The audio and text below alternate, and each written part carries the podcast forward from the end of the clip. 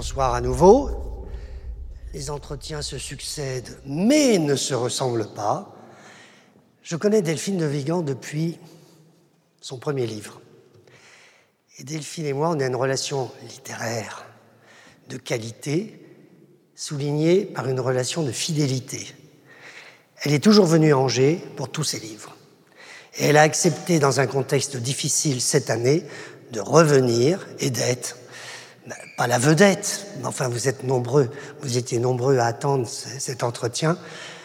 Donc, je vous demande d'accueillir Delphine de Vigan.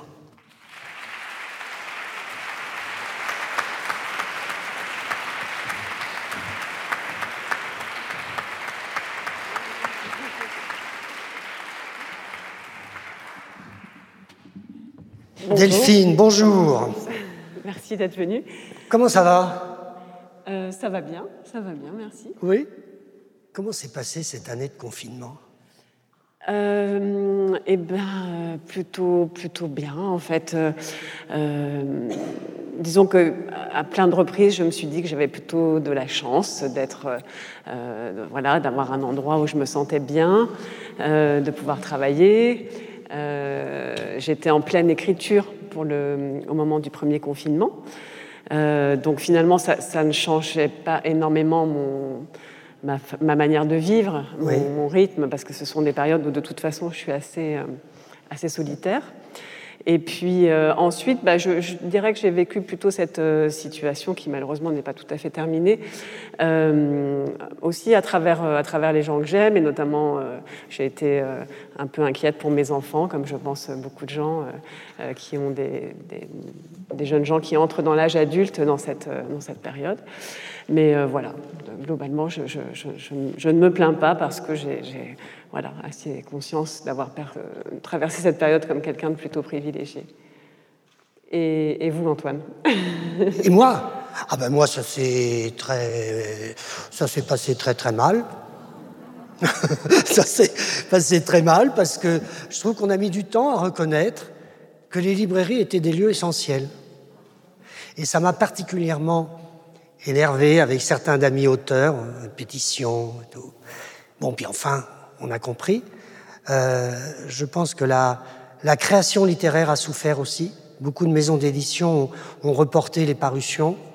Il y a eu un engorgement euh, terrible. Il y aura un engorgement terrible là. Non, et puis je. Alors, ce qui a été quand même positif, c'est vrai que le public est revenu en librairie massivement. Les libraires ont fait un très bon chiffre d'affaires en fin d'année. Mais ce qui m'a manqué, ben, c'est voilà, le public, c'est vous, euh, c'est ces échanges. C'est important dans la vie d'un auteur de rencontrer le lecteur. Oui, tout à fait. Et là, moi, c'est vrai que c'est la première fois que ça m'arrive d'avoir un, roman comme ça qui, euh, qui est apparu il y, a, bah, trois mois. Et euh, vous êtes les premiers lecteurs que je rencontre. En fait, euh, c'était très étrange. J'en parle avec mes amis qui sont là. Euh, cette sortie à la fois qui a été évidemment accompagnée médiatiquement, mais d'habitude assez vite, je vais en librairie. J'aime bien discuter avec avec les lecteurs, avoir leur retour de lecture. Et là, ça n'a pas été le cas. Donc c'est très très étrange. Vous, écriviez, j'ai un rapport au groupe compliqué, et pourtant vous aimez aller au contact des lecteurs. Pour vous, c'est important. Vous apprenez des choses sur vos livres dans les rencontres avec leurs lecteurs. Oui, parce qu'on sait bien qu'il bah, y, a autant de lectures que de lecteurs et que le même euh, roman va être euh, perçu de manière euh, très différente par, les uns et les autres. J'imagine que vous vous rendez compte quand vous échangez avec vos, amis ou votre famille sur des livres que vous avez aimés ou pas d'ailleurs, que voilà, chacun a sa perception. Et je trouve que c'est très intéressant en tant qu'auteur de découvrir la manière dont, les lecteurs parlent de, de, de mes romans. voilà, parfois je suis surprise, parfois euh, euh, c'est pas du tout ce que j'imaginais ou ce que j'attendais. Euh, c'est souvent très différent. Ça peut donner, voilà, encore une fois, un même livre peut donner lieu à des lectures vraiment très différentes, voire opposées. Et c'est vrai que j'aime bien ça. J'aime bien entendre parler de, mes livres par, par, par, ceux qui les lisent. Et il m'est arrivé en effet d'apprendre des choses parce que je, je, le dis souvent, il y a une part, euh, il y a une part presque inconsciente qui, qui, qui est à l'œuvre quand on, quand on écrit. Et, euh, et parfois les, les lecteurs, euh, quand ils sont très attentifs, euh, moi j'ai la chance en plus d'avoir des lecteurs qui me suivent, donc qui, qui souvent ont lu plusieurs de mes romans, voire tous mes romans, et qui établissent des, des passerelles entre, entre les textes, qui font des rapprochements, qui me disent ah oui mais ça vous l'aviez déjà dit, vous l'aviez déjà évoqué dans tel livre, et ça, est-ce que tel personnage ne serait pas finalement la même figure que tel autre mmh. euh, Et parfois, ce, ce, sont des choses auxquelles j'ai pas, j'ai pas pensé, et de temps en temps, ça fait mouche, et je me dis, oui, c'est vrai, en fait, c'est vrai, voilà. Beaucoup d'auteurs disent qu'ils écrivent pour les lecteurs, pour faire plaisir aux lecteurs, en pensant aux lecteurs. Alors moi, ça n'est pas le cas. En fait, c'est très étrange d'ailleurs parce que c'est quelque chose qui est un petit peu euh, un peu schizophrénique parce qu'à la fois, bien sûr, que j'ai conscience que j'écris pour être lu. Euh, de fait, ça fait 20 ans que mm. je publie. Vous disiez, on se connaît depuis longtemps. On se connaît depuis 20 ans puisqu'on s'est rencontrés euh, on est encore très jeune, Delphine, hein, de toute façon, oui. oui. Euh, mais euh, donc, on, écrit avec la, enfin, voilà, avec l'idée qu'on va être lu. Donc, il y a une préoccupation, bien sûr, du, lecteur. Moi, je, notamment en termes de compréhension. Parfois, je me dis, tiens, est-ce que ça, ça va être clair? Est-ce que mais je n'écris pas pour faire plaisir au lecteur. C'est quelque chose que je chasse au contraire de, de, mes pensées, parce que sinon, je pense qu'il y aurait quelque chose qui serait mm. peut-être plus du de l'ordre du marketing que, que de la littérature. Et, euh, donc, il y, a un moment où j'ai le sentiment, au contraire, de mettre un peu le lecteur à la porte, euh, de, faire en sorte de ne plus vraiment me le représenter. Euh, voilà, et encore une fois, ensuite, avec cette idée, malgré tout, que le texte, à un moment donné, va se, va se confronter au, au lecteur. Alors, c'est intéressant ce que vous dites, parce que vous avez écrit sur des sujets de société très forts, souvent violents. Le dernier livre, pour moi, je l'ai lu, et je trouve que c'est d'une violence terrible sur ce phénomène-là, on en parlera tout à l'heure, mais vous écrivez, vous laissez le, lecteur libre, vous montrez, mais ne jugez jamais. Comment on arrive à faire ça? Bah, comment ça, je, ne sais pas trop, mais en tout cas, c'est vrai que c'est une de mes préoccupations. Euh, et, pour ce livre-là, ça l'était particulièrement parce que euh, j'avais conscience en abordant ce sujet euh, des, réseaux sociaux et de l'exposition des enfants sur les réseaux sociaux que j'étais dans une posture qui n'était pas tout à fait neutre non plus, et qu'au fond, si j'avais, je m'étais lancée dans ce roman parce que parce que ça me heurtait, parce que cette réalité me, me heurtait, me choquait, et euh, et, donc il y avait quelque chose voilà, de, l'ordre de la dénonciation, même si ce n'est pas, pas tout à fait ça non plus. Mais, euh, et, mais je ne voulais pas juger ces personnages, je ne voulais pas les regarder de haut, je voulais euh, tenter au contraire de, de m'en approcher, de les comprendre. Et donc voilà, ça a été un des paris de ce, de ce roman, euh, à la fois de décrire euh, une réalité que j'avais longuement observée, on y reviendra peut-être, et en même temps, de, de, voilà, encore une fois, de ne pas me positionner en surplomb, de ne pas juger ce, ce, personnage en particulier, mm. celui de, de, la maman de ses enfants. Mélanie. Mélanie, voilà. et voilà, peut-être parce que d'une manière générale, l'écriture m'aide à comprendre des choses justement qui me paraissent opaques ou qui, ou qui m'échappent. Donc, euh, c'est au fond, ce, en tout cas, cet élan-là, ce geste d'écriture sur ce livre-là en particulier, c'était clairement une tentative de, pour essayer de comprendre quelque chose hmm. qui, m'échappait. Alors, vous avez travaillé en entreprise assez longtemps. Vous avez écrit un livre que je trouve, moi, euh, euh, qui peut faire école, qui, à mon, dit, à mon avis, pardon, a dû servir à des patrons pas très honnêtes pour harceler leur personnel. je pense aux heures souterraines, hein, adaptées au cinéma ou à la télévision, je crois. Hein. Euh, oui, ça a été adapté pour Arte euh, dans un téléfilm de Philippe Arel. Voilà, J'avais peur de perdre son nom. Euh, et, et, quand vous travaillez, quand vous travaillez en entreprise, il ne s'agit pas de savoir si vous avez été harcelé moralement ou pas, c'est pas ça la question. C'est que vous avez tellement bien perçu ce phénomène que c'est un livre modèle sur cette époque-là. Parce qu'après après ce livre-là, je crois que vous choisissez de, de vous consacrer à l'écriture. Vous êtes essentiellement aujourd'hui dans un moment, dans une vie consacrée à l'écriture.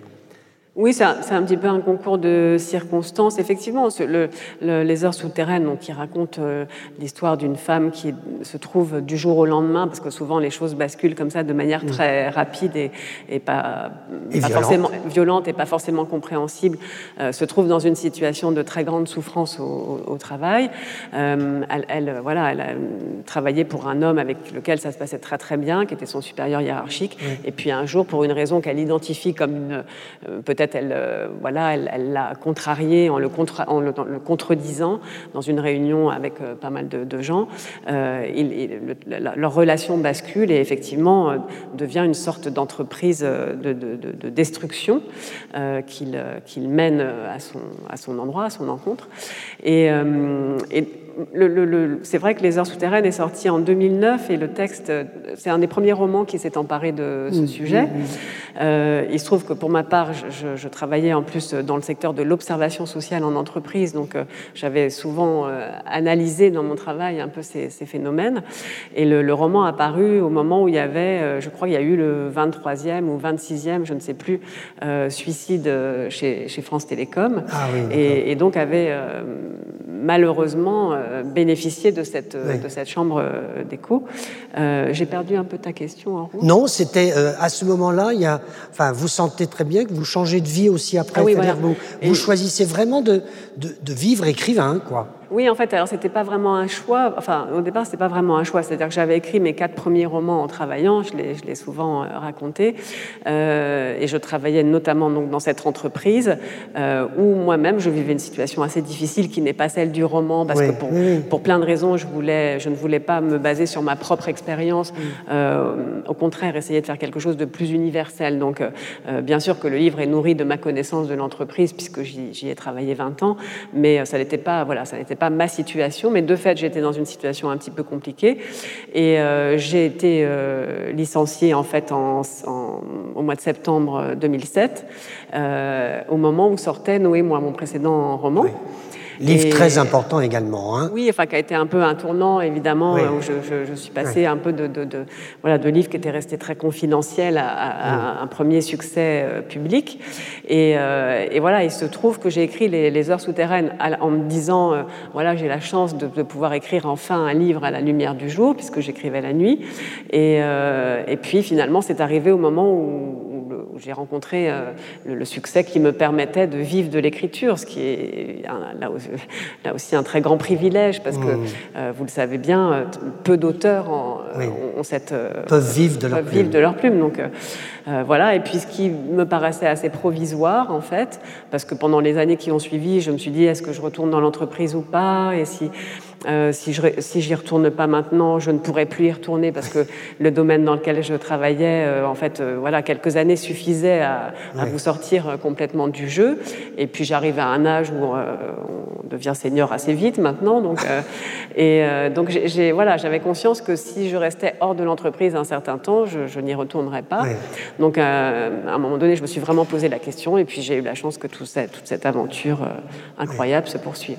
Alors une aventure premier livre. Je disais que je vous avais connu il y a 20 ans. Pour votre premier livre, vous l'aviez publié sous un pseudonyme, Lou Delvig, et ses jours sans fin.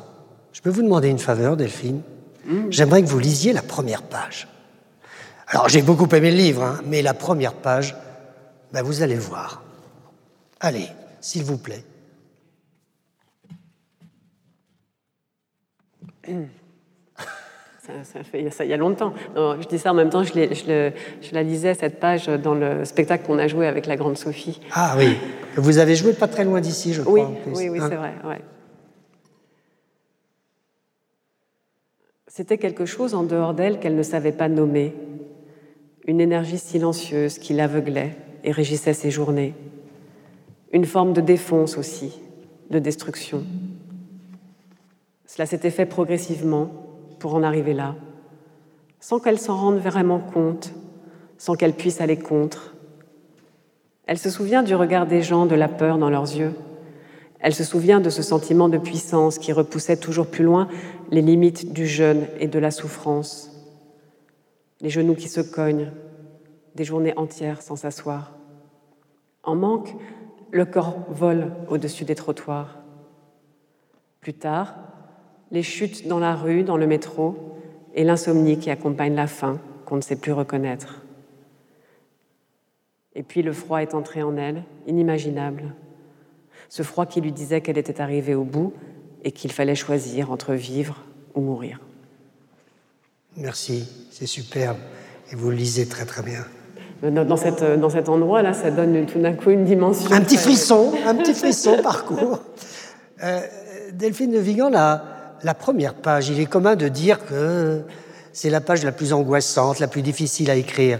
C'est vrai pour vous aussi?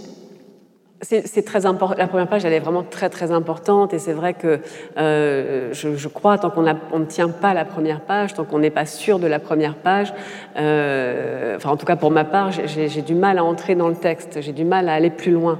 Euh, il faut que j'ai vraiment le sentiment d'avoir trouvé la première page, que je vais lire et relire d'ailleurs à voix haute euh, des dizaines de fois chez mmh. moi toute seule, euh, pour avoir le sentiment d'être de plein pied à un moment donné dans le, dans le texte. Donc c'est vrai qu'on, la première et la dernière page, sans doute, on, y attache, une, on y accorde une, une, importance particulière. Non, parce que ce roman sur l'anorexie, qui est un roman, enfin c'est pas un roman, oui c'est un roman, bref, fort, parle d'un thème quand même qui a été très peu euh, traité dans la littérature.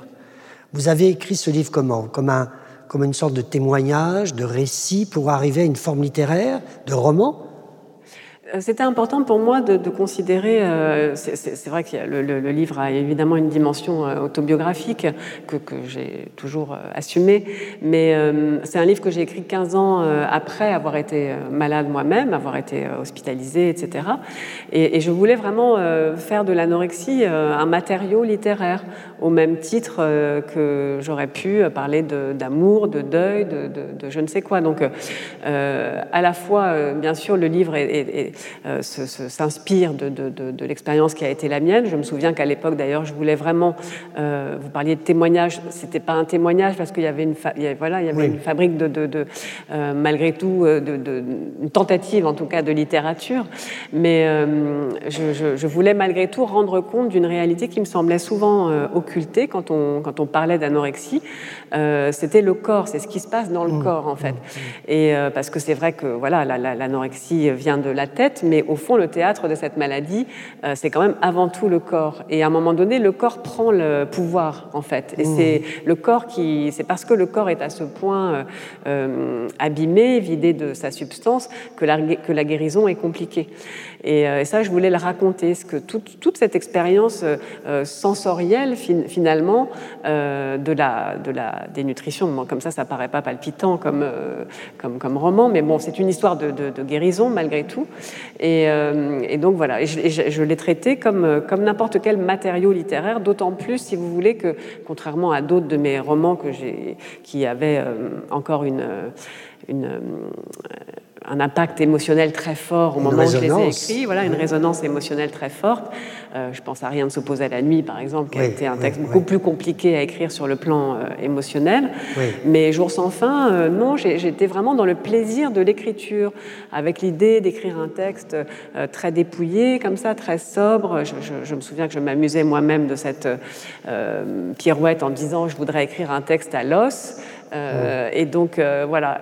Et évidemment après, je me suis rendu compte que le texte avait un impact euh, émotionnel en revanche sur les pour les gens qui le qui le lisaient. Mmh, mmh. Mais euh, je, je l'écris avec un avec beaucoup de plaisir, bizarrement. Mmh. Alors, vous parlez de vos textes comme ça, vous êtes très faites partie des auteurs. Vous n'aimez pas parler de votre vie privée, le côté intime de votre vie, vous n'aimez pas l'exposer du tout.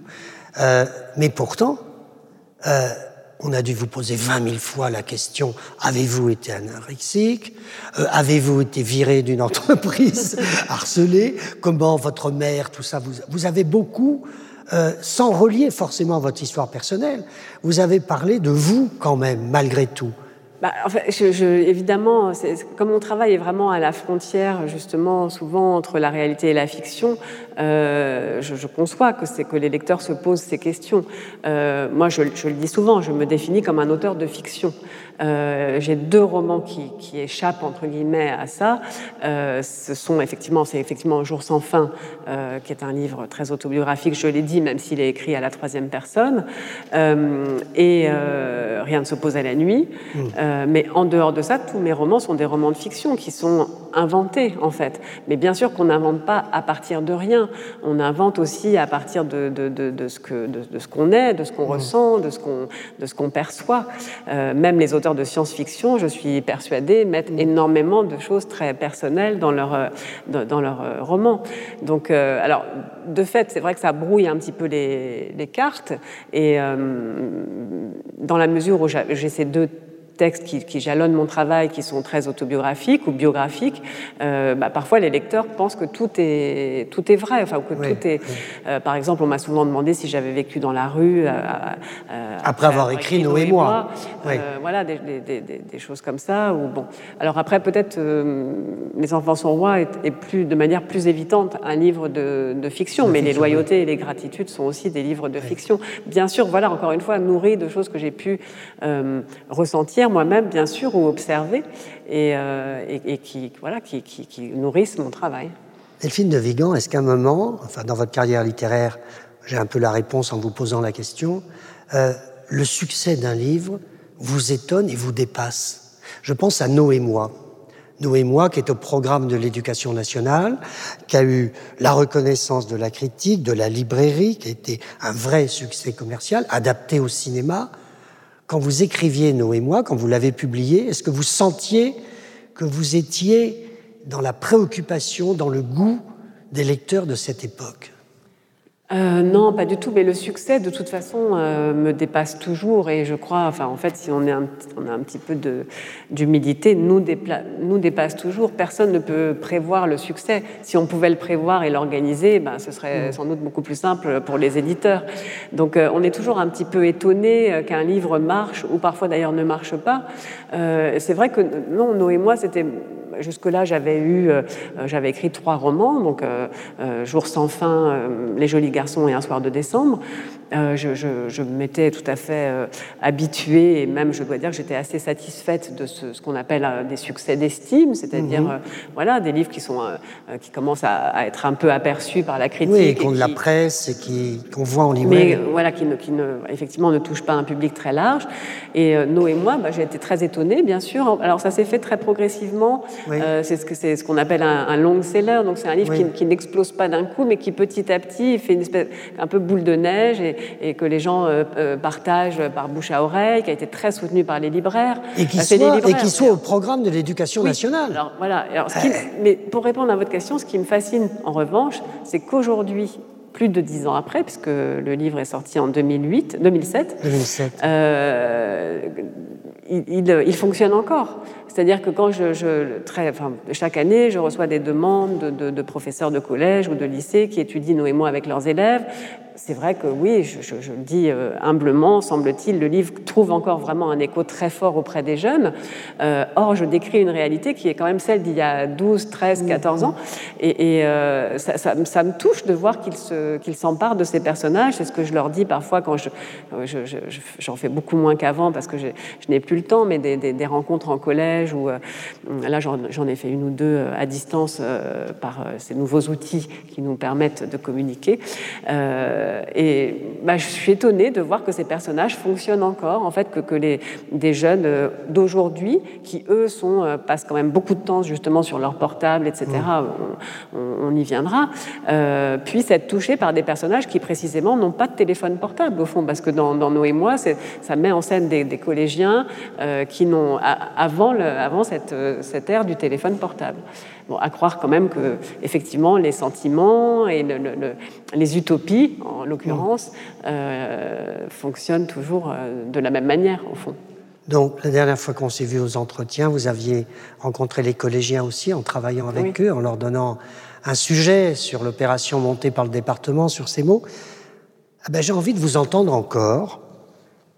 J'aimerais que vous lisiez la première page des loyautés. Vous êtes d'accord, Delphine? Oui, bien sûr. C'est comme une trilogie. Hein. Il y a les loyautés, les gratitudes. Euh, en fait, au départ, c'était censé être une trilogie. J'étais, j'appelle ça ma période minimaliste. Euh, j'ai eu une, période, voilà, où j'ai cherché quelque chose autour de la de la brièveté, parce que ce sont euh, les loyautés et les gratitudes euh, des romans très courts, qui, sont arrivés après deux gros romans, si je puis dire. En tout cas, Rien ne s'oppose à la nuit d'après une histoire vraie, qui étaient des livres beaucoup plus conséquents, ne serait-ce qu'en volume. et puis dans un, dans, une tout autre, dans un tout autre souffle romanesque. Et là, je, je, je, voulais vraiment tenter quelque chose autour de la, de la brièveté, de la sobriété, du non-dit. donc voilà. Alors, ce, sont deux textes un peu à part, en fait, euh, dans, mon travail, auxquels euh, les, lecteurs adhèrent euh, ou pas, d'ailleurs. Mais voilà, donc là, effectivement. C'est quand même, ce livre est remarquable au niveau de la construction, du suspense, de, cette, de ce trio. Hein, si ma mémoire est bonne, il y a Hélène. Il y a quatre en fait. Quatre, voilà. il y a deux, deux, jeunes et deux, donc deux très jeunes préadolescents, euh, Théo et Mathis. Théo et Mathis. Et, deux femmes. Euh, donc c'est vraiment autour de ces quatre personnages, les quatre qui sont pris dans des questions de loyauté pour des raisons tout à fait différentes. Euh, en tout cas pour lesquelles, à un moment donné, la question de la loyauté va se poser de manière très urgente et cruciale. Euh, donc ces deux, ces deux jeunes gens et euh, deux femmes, une euh, professeure des, des garçons de collège, voilà, qui, qui, est prof de SVT, et une, la maman d'un des deux garçons, Cécile, donc Hélène et Cécile. Et dans, un des deux garçons va très mal et devient addict à l'alcool. Oui, c'est un très jeune garçon qui effectivement est dans une spirale de, de, de mise en danger. D'entraînement de l'autre et de mise en danger. Et donc tout l'enjeu du, livre et ce que consiste, enfin, c'est cette, cette, main tendue finalement de cette professeure euh, vis-à-vis de cet élève. Première page. Les loyautés. Ce sont des liens invisibles qui nous attachent aux autres, aux morts comme aux vivants. Ce sont des promesses que nous avons murmurées et dont nous ignorons l'écho, des fidélités silencieuses, ce sont des contrats passés le plus souvent avec nous-mêmes, des mots d'ordre admis sans les avoir entendus, des dettes que nous abritons dans les replis de nos mémoires. Ce sont les lois de l'enfance qui sommeillent à l'intérieur de nos corps, les valeurs au nom desquelles nous nous tenons droit, les fondements qui nous permettent de résister, les principes illisibles qui nous rongent et nous enferment, nos ailes et nos carcans. Ce sont les tremplins sur lesquels nos forces se déploient, et les tranchées dans lesquelles nous enterrons nos rêves. Vous vous souvenez du travail des collégiens que vous leur aviez donné sur jusqu'où peut-on aller? Oui, pour, euh, pour être loyal à un ami, parce qu'il y, a cette question de la loyauté euh, euh, d'un des garçons vis-à-vis de l'autre dans le roman. Euh, et, donc, euh, effectivement, dans cette rencontre qui était super autour des, loyautés. Avec une dizaine de collèges du département, oui, vous leur aviez donné un thème qu'ils ont travaillé et vous ont présenté six mois plus tard. Oui, c'était très émouvant parce qu'ils ont donc présenté euh, tous leurs travaux autour de cette question de jusqu'où peut-on aller pour, pour rester loyal à un, ami. Il y en avait qui avaient écrit des choses absolument incroyables, qui avaient écrit et mis en scène des, des, petites pièces de théâtre et joué. Enfin, c'était c'était très, très un souvenir, je dois dire, très, très émouvant. Très bien. Les enfants sont rois. Votre dernier roman, Delphine, c'est un roman effrayant. Effrayant. C'est un roman à plusieurs dimensions, policière, parce qu'il y a une énigme, il y a un tournant dans le livre, on a envie de savoir. C'est un roman effrayant sur nous, sur la société, sur les 10 millions de téléspectateurs, il y en avait sûrement dans la salle, qui avaient regardé 10 millions la finale de Love, du Loft Story. Cette finale où Loana, je crois, avait gagné.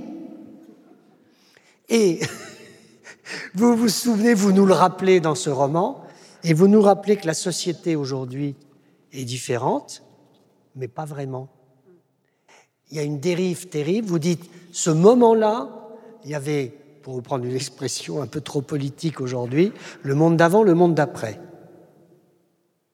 Vous vous souvenez de la finale de Love Story, évidemment, puisque vous en parlez. Mais vous citez une phrase de Stephen King au début du livre. Nous avons eu l'occasion de changer le monde et nous avons préféré le téléachat. Mesdames, Messieurs, la première scène, les trois premières pages de ce livre mettent en scène Mélanie Clot, qui est une femme, mère de deux enfants, Kimi et, comment s'appelle l'autre garçon Et Samy.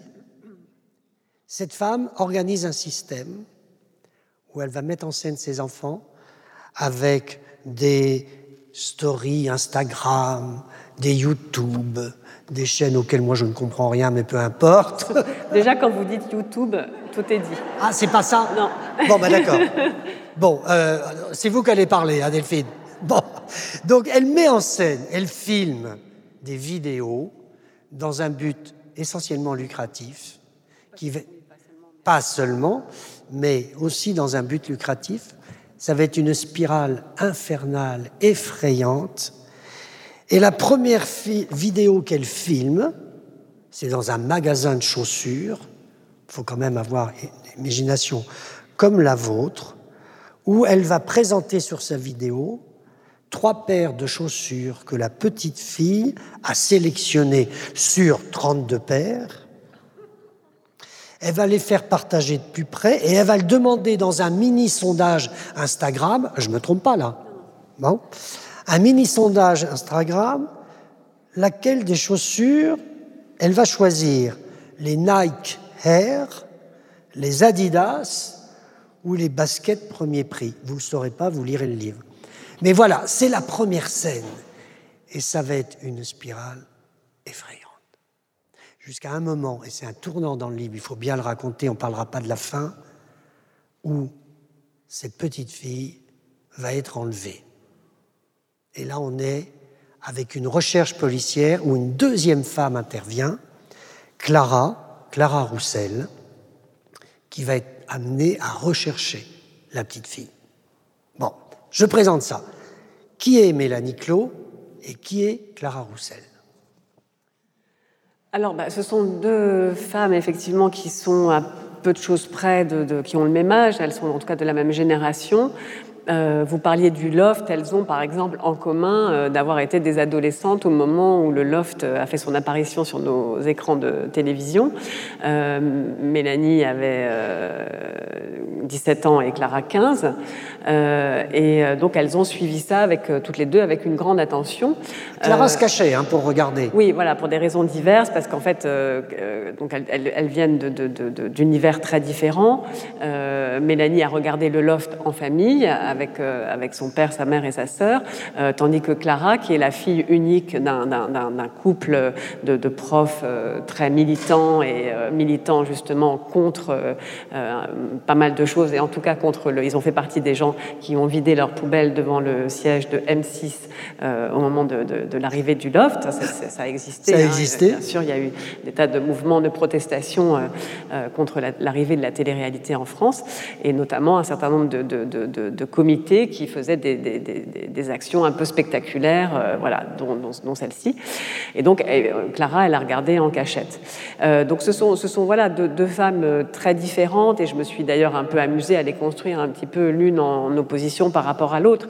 Au bout du compte, Mélanie est devenue une jeune femme qui, qui rêve, a rêvé finalement toute, son, toute sa jeunesse de, de, de célébrité, c'est-à-dire qu'elle a été complètement fascinée par ces images de notoriété euh, incroyable et, euh, si soudaine euh, qu'ont vécu les lofters. Parce que c'est pour... Elle aurait rêvé être sélectionnée d'ailleurs. Oui, elle rêve ensuite de, devenir elle-même candidate de télé-réalité. D'ailleurs, elle va avoir une courte expérience, je ne la raconte pas parce qu'on la découvre dans le, dans le roman. mais au fond, si vous voulez, le, cette arrivée du loft sur nos écrans, c'est pour la première fois des gens qui ne font rien de particulier deviennent des stars absolument phénoménales. Enfin, pour ceux d'entre vous qui ont connu le, le loft, c'était quand même très spectaculaire de voir ces gens, enfin personnellement j'ai regardé beaucoup à l'époque, euh, de voir donc ces, ces jeunes gens euh, qui parfois sortaient au bout de deux semaines ou trois semaines d'enfermement et rentraient dans leur, euh, dans leur village ou leur ville et étaient accueillis comme les Beatles dans les années 60. Donc tout d'un coup, en fait, ça, voulait dire que n'importe qui pouvait accéder à cette célébrité complètement phénoménale. Et donc bah, Mélanie, elle est, elle est un peu le produit de cette, de cette fascination. Ensuite, la télé-réalité a, poursuivi son, chemin. Et en effet, son, rêve, finalement, c'est celui-là, c'est d'exister aux yeux des autres, c'est d'être célèbre. Donc voilà. et là où, et de fait, quand on les retrouve en 2019, c'est quelqu'un qui, peut-être ce qui la résume le plus, c'est que c'est quelqu'un qui a totalement embrasser son époque, qui est, euh, euh, qui, est en adhésion totale avec euh, notre époque actuelle, qui est celle effectivement d'Instagram, de YouTube et des réseaux sociaux. Là où à l'inverse, Clara, élevée donc un peu dans la méfiance finalement de tout ce qui est médiatique, a adopté une position... Et de consommation, sa famille... Et de consommation, tout à fait, vous avez raison, a adopté une position plutôt réfractaire, à l'inverse, un peu réfractaire à l'époque, et, et de par ailleurs, comme elle est devenue flic à la brigade criminelle et que c'est, euh, d'une manière générale, sans doute la police judiciaire, mais en particulier cette brigade euh, est, plutôt dans un culte du secret, euh, c'est quelqu'un qui, à l'inverse, vit un peu en retrait, en marge de, à la fois du monde et de son époque d'ailleurs. Et alors, et l'autre duo, c'est le frère et la sœur. Comment vous l'avez construit ce duo? Bah, en fait, voilà, on y viendra peut-être. Je me suis aussi inspirée de choses que j'avais vues, bien sûr, sur, euh, YouTube, donc euh, de ces enfants qui sont exposés très, jeunes par, leur, euh, par leurs parents. Euh, donc je, je voilà, j'ai imaginé finalement, là ils sont pour le coup euh, euh totalement fictifs, euh, un petit garçon et une petite fille. Ils ont, ils, ont, voilà, ils ont trois ans d'écart, qui, qui, qui la fille et la fille aînée, donc, elle est plus âgée que le. Non, c'est le garçon, c'est le garçon. Ah oui, le garçon, oui, pardon. C'est le garçon qui est plus âgé et, et donc voilà, qui, qui sont mis en scène par leurs parents. Ensuite, je, me suis évidemment amusée à leur dessiner à chacun un caractère un peu particulier, euh, qu'on découvre d'ailleurs plutôt dans la dernière partie du roman, parce qu'au fond, au début, on ne voit que, ce que la partie visible, c'est-à-dire ces vidéos qui sont tournées par, euh, Mélanie, qui met en scène ses enfants. Donc, euh, pour ceux qui, ne connaissent pas, ou qui, ce sont donc des vidéos qui existent hein, sur Internet. Malheureusement, si vous voulez, j'ai fait peu preuve d'imagination, parce que la, description des contenus mis en scène par Mélanie, je, me suis beaucoup inspirée de choses qui existent en France ou à l'étranger. Euh, et donc, au départ, ces vidéos d'enfants influenceurs, ce sont ce qu'on appelle des vidéos d'unboxing. Donc, en fait, ce sont les enfants déballent face à la caméra des jouets, des produits de, consommation euh, alimentaire, etc., en s'extasiant, euh, en poussant des cris de joie, comme si tout d'un coup, voilà. et il se trouve que ces vidéos, elles font des, des milliers, des centaines de milliers, dans certains cas, des millions de vues. Euh, donc, et donc rapporte beaucoup d'argent. Et donc rapporte beaucoup d'argent. Ce sont d'autres enfants qui regardent essentiellement, qui, parce qu'en fait, c'est un peu ce rêve qu'on a eu tous d'être quand on était enfant, euh, bah, de, crouler sous une avalanche de jouets, euh, d'être, euh, de pouvoir consommer sans, sans aucune limite, d'être enfermé dans une. Dans, moi, je me souviens quand j'étais petite, mon rêve c'était d'être enfermé dans un magasin de jouets. Et ben au fond, ces vidéos, elles mettent en scène ces, ces scénarios, donc elles répondent à une espèce de, comme ça, de, oui, de, pulsion de fantasme de l'enfant et qui va regarder en boucle, en boucle, en boucle, qui va regarder 5 fois, 10 fois, 20 euh, fois la même vidéo. Et, le compteur euh, de, la monétisation euh, YouTube tourne et donc, en effet, ces vidéos rapportent beaucoup d'argent. Moi, je me souviens plus jeune, les enfants étaient photographiés pour une marque de mode dans un magazine, c'était tout, quoi. Et, mais eux, là, il y a une dérive totale. Bah, et il n'y a pas de loi à ce moment-là hein, Non, au début, au début, quand j'ai commencé à m'intéresser un peu à ce phénomène, la loi n'était pas encore passée. Il y a une loi qui, est passée depuis, on en reparlera peut-être, qui, a le mérite d'exister, mais qui malheureusement ne peut pas grand-chose. Parce qu'en fait, la particularité de notre époque, c'est que euh, cette... Euh, ces contenus, ils sont domestiques, ils sont fabriqués à la maison. Donc en fait, ça n'est pas, vous parliez des enfants, par exemple les enfants mannequins, les enfants acteurs, etc. Ça passe toujours par un tiers. C'est-à-dire qu'à un moment donné, il y a un tournage, il y a une agence, il y a quelque chose. Là, ce sont des choses qu'on peut tourner, enfin que, les, que ses parents tournent finalement chez eux, dans la, voilà, l'intimité du foyer, de la maison, et donc où on ne peut absolument pas euh, contrôler ou même imaginer euh, le nombre d'heures que ça, que ça représente, euh, ce que ça veut dire pour ces, pour ces enfants quel rythme de travail, euh, quelles contraintes, euh, etc. Parce que pour exister, pour qu'une chaîne existent et deviennent à un moment donné, émergent sur le, cette, dans cet immense océan qu'est est YouTube, il faut évidemment produire beaucoup de contenu. On ne peut pas se contenter de produire une vidéo par mois, il faut produire plusieurs vidéos par semaine. En général, quand ils ont démarré, ils, ils produisaient quasiment une vidéo par jour pour, pour émerger, pour être, pour être visible. Donc c'est beaucoup de travail, c'est objectivement beaucoup de travail pour les parents, c'est vrai, mais évidemment beaucoup de travail pour les enfants. C'est-à-dire que le couple travaille à cette chaîne qui s'appelle Happy Récré et euh, font tourner leurs enfants d'une manière de plus en plus euh, fréquente. Hein. Euh, à un moment, je me suis demandé si c'était pas de l'absurde total.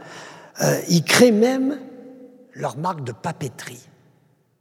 Non, mais ça existe. Hein. Euh, plusieurs familles, euh, euh, je, je, je, citerai enfin, ils font des produits dérivés. Voilà, il y a beaucoup de, plusieurs familles actuellement, à la fois en France et à l'étranger, les familles qui sont leaders de ce marché ah ont des tas de produits dérivés. Il y en a même une, qui a, il y a une famille qui a un magazine trimestriel qui marche extrêmement bien au nom des enfants, de la papeterie, des, des, des produits cosmétiques, tout ça, tout ça existe. Vous êtes d'accord avec moi pour dire que c'est effrayant ou pas? Oui, enfin, après, moi.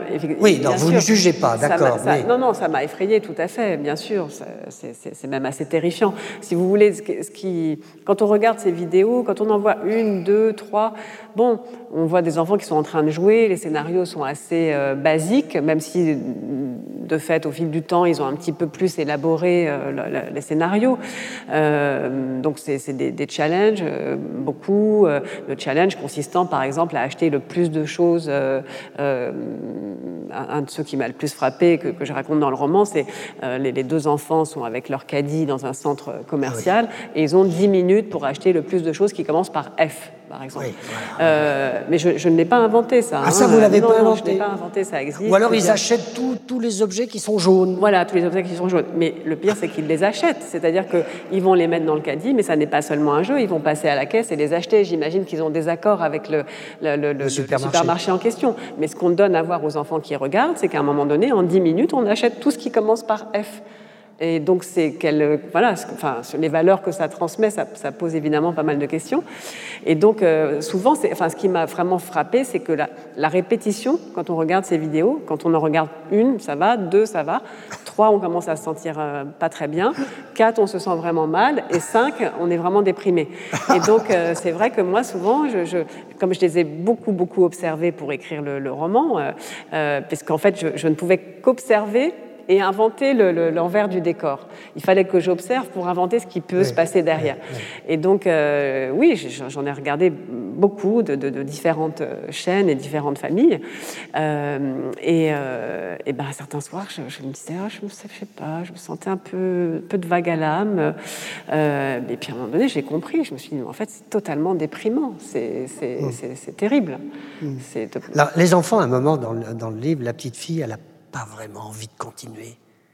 Elle est fatiguée à un moment de ça. Bah, c'est très contraignant, si vous voulez. De fait, euh, sincèrement, certaines vidéos, quand on les regarde, on voit bien que les enfants en ont marre. Ça se voit, en fait, ah si oui. vous voulez. Ben oui, bien sûr. C'est contraignant de tourner presque tous les jours, euh, d'avoir l'air très joyeux, très content. Euh, comme tous les enfants, ils sont fatigués. Par moments, ils n'ont pas envie. Et, et c'est ça aussi. D'ailleurs, le malaise vient de là aussi. C'est de voir à un moment donné un enfant qui est comme un singe savant, qui se force à sourire, qui se force à répéter les mêmes phrases, les mêmes gimmicks puisque donc euh, toutes ces chaînes ont euh, des gimmicks de début, de fin, etc. voilà, là aussi que je me suis amusée à, singer au fond. donc oui, on voit bien parfois de la lassitude, de la fatigue, si, ce n'est pire en fait. C'est quelque chose qui se met en fait comme dans la plupart des cas, en tout cas pour les familles les plus émergentes, enfin celles qui ont vraiment réussi à faire euh, fortune, parce qu'il s'agit de fortune avec ça, euh, que ce soit en France et à l'étranger, parce que ça existe partout, hein, ça existe aux États-Unis, ça existe en Europe, euh, très vite, la famille vit de ses revenus. Donc euh, le, le, le, le, papa, la maman arrêtent de travailler et euh, se consacrent à la fabrication des vidéos. Donc je ne sais pas enfin, si vous imaginez ce que ça représente pour un enfant de dire non. C'est-à-dire qu'à un moment donné, l'enfant, de, de, de, lui dépend la survie euh, économique de la famille. Donc comment, comment on peut dire non à ça? Papa et maman travaillent parce que je suis dans les vidéos, en fait. Oui. C'est impossible. Vous, vous, vous, racontez, alors je dis bien c'est un roman, hein, c'est pas c'est pas un récit ou un essai, mais il y a un gamin qui, qui a gagné, un YouTuber qui a gagné le plus d'argent au monde, c'est un petit Américain de 8 ans. Oui, oui, ça, il existe. Qui, faisait, qui faisait des, des vidéos depuis l'âge de 4 ans. C'est hallucinant. Oui, bah lui, il est très connu. Hein, il s'appelle euh, Ryan. C'est un petit garçon américain qui, qui euh, effectivement, deux années consécutives est le YouTuber qui a gagné le plus d'argent. Donc, euh, il a gagné 29 millions de dollars l'année dernière et 30 cette année, ou l'inverse. Enfin, il a gagné, c'est-à-dire que ses parents ont gagné, évidemment. Et c'est en effet un petit garçon qui est mis en scène depuis très, très, depuis qu'il est tout petit. Donc, pour, tout ça, c'est le point de départ. Ensuite, moi, voilà, mon travail, c'est un travail de romancière et donc d'essayer de, de, euh, de, construire une fiction, un roman à partir de ça. Alors, quand je disais que c'était un peu un polar, c'est vrai, parce qu'à un moment, en 2019, les gamins jouent euh, dans le jardin, la mère poste une story sur le, les enfants qui jouent, et puis tout d'un coup, la petite, est, la petite est enlevée. Enfin, on ne comprend pas tout de suite qu'elle est enlevée, on ne la retrouve pas. Elle disparaît, voilà. Elle disparaît. Et là, évidemment, Clara Roussel va intervenir. Et alors, vous nous embarquez, Delphine de Vigan, parce qu'il y a des fausses pistes en permanence. Il n'y a pas des, choses trappes, mais il y a des fausses pistes. On imagine bah, que c'est peut-être le frère. On imagine que c'est peut-être ah, un des candidats du loft euh, fatigué, qui aurait été peut-être l'amant d'une journée euh, l'amant de Mélanie. Ah bon, non, j'en ai pas trop. De Mélanie. Bon, voilà. Et puis, voilà la synthèse que fait Clara Roussel à propos des vidéos de la chaîne Happy disponible sur YouTube. YouTube. Voilà. En fait, on dit YouTube. Il faudrait qu'on répète Je, vous le dis parce que moi, mes enfants se sont beaucoup moqués de moi parce que je disais YouTube. Ah bon, bah ça va. Alors maintenant, vous vous moquez de moi. Bah non, je, vous donne le Vous me remettez dans le droit chemin. Voilà, je vous donne le tuyau. Si vous voulez avoir l'air mm, comme, bien, comme il faut, euh, vous dites YouTube. Et là, YouTube. Donc, voilà. Disponible sur YouTube. À raison de deux ou trois vidéos par semaine, entre 500 et 700 vidéos ont été tournées par les enfants depuis le lancement de la chaîne. Ces vidéos ont fait l'objet de plus de 500 millions de vues. La chaîne est suivie actuellement par 5 millions d'abonnés. Au-delà du traditionnel unboxing, ouverture de colis, de jouets, de friandises, les vidéos les plus populaires sont celles mettant en scène des jeux ou des défis filmés à la maison. La consommation est au cœur de la plupart des scénarios. Acheter, déballer, manger sont les principales activités des enfants. En dehors de la maison, les supermarchés, les parcs d'attractions, les salles de jeux vidéo sont les décors secondaires les plus appréciés des, abonnés. entre 2015 et 2017, Mélanie Clot n'apparaît pas encore à l'écran. En off, sa voix guide les enfants et commente leurs gestes. À partir de 2017, elle commence à se montrer. en fait, Clara donc, est cette euh, jeune femme policière qui, va enquêter sur, euh, sur cette disparition. Euh, elle est procédurière. Procédurière, c'est un, travail particulier dans la police euh, judiciaire et c'est un poste qui n'existe en tant que tel qu'à la brigade criminelle que j'ai découvert quand j'ai. Là aussi, je me suis pas mal documentée pour euh, nourrir ce personnage. Et donc, le, procédurier, à la fois, il est, c'est un, élément très très important parce que c'est elle qui va geler la scène de crime, comme on dit. Donc, quand c'est un crime, quand il y a du sang, bah, c'est tous les prélèvements, etc. Mais une scène de disparition ou d'enlèvement, c'est aussi une scène de crime. Donc c'est elle qui va vraiment rendre compte à, un moment donné de, l'état des lieux, par où la petite fille euh, est passée. Euh, ils font appel à des chiens pour essayer de, suivre sa trace, etc. Donc c'est elle qui va rendre compte vraiment de, cette première nuit passée à enquêter sur le, sur le lieu de la disparition. Et puis ensuite, euh, le, procédurier ou la procédurière est celui qui va vraiment euh, euh, suivre tout l'aspect finalement presque administratif, j'ai envie de dire, de, l'enquête. Donc il va récupérer tous les procès-verbaux, les, les, relire, les corriger le cas échéant, qui va vérifier en fait que tout est, tout est cohérent et tout, que, tout, voilà, oui, que tout est cohérent, que toutes les réquisitions, toutes les perquisitions, etc. ont été faites, que toutes les tous les interrogatoires. Oui, les interrogatoires les auditions, on appelle ça. Oui. Euh, bref, donc tout ça pour dire qu'à un moment donné, elle, n'est plus. Il y a une cellule de crise qui est, qui est mise en place, euh, donc euh, répartie comme ça avec des, compétences différentes. Mais elle, elle est dans un moment un peu d'attente, de, de, latence. Elle a envoyé ses, ses, prélèvements au laboratoire, etc. Donc elle, elle, attend finalement que quelque chose se passe. Et ce temps, elle va le passer. elle a depuis le début l'intuition, au fond, que, que, que, cette disparition est liée à l'activité de cette femme et de ce de cette famille. Euh, dès le premier jour, d'ailleurs, cette femme leur dit, en fait, euh, on, est, on est très connus, en fait. Alors, euh, le, flic, le premier flic qui prend sa déposition, il pense qu'elle est un peu folle parce qu'il n'a jamais entendu parler de cette femme. Mais en fait, oui, elle a raison, elle est très connue. Et de fait, les enfants sont très connus aussi. ça, c'est quand même caractéristique aussi de notre époque, qu'une partie de, de, la population connaît des gens qu'une autre partie de la population ne connaît absolument pas, dont on n'a jamais entendu parler. Donc, voilà, et donc euh, Clara, elle a cette intuition qu'au fond, c'est lié quand même à, leur activité. Et donc, euh, c'est à travers son regard d'enquêtrice, mais de double enquêtrice, parce qu'elle est à la fois une enquêtrice policière et une enquêtrice euh, sociale, qu'on va découvrir cet univers dont, on a un petit peu parlé, que beaucoup de gens, dont beaucoup de gens ignorent l'existence et dont j'ignorais absolument moi-même l'existence avant de m'y intéresser. Oui. Qu'est-ce que ça vous a appris? ça m'a appris pardon, beaucoup de choses sur l'époque, en fait, parce que pour moi, c'est vraiment le symptôme de notre époque, toute cette histoire. Euh, et, oui, je l'ai relié, ça m'a amusé de le relier au loft en me disant peut-être le, le loft, c'est le tournant.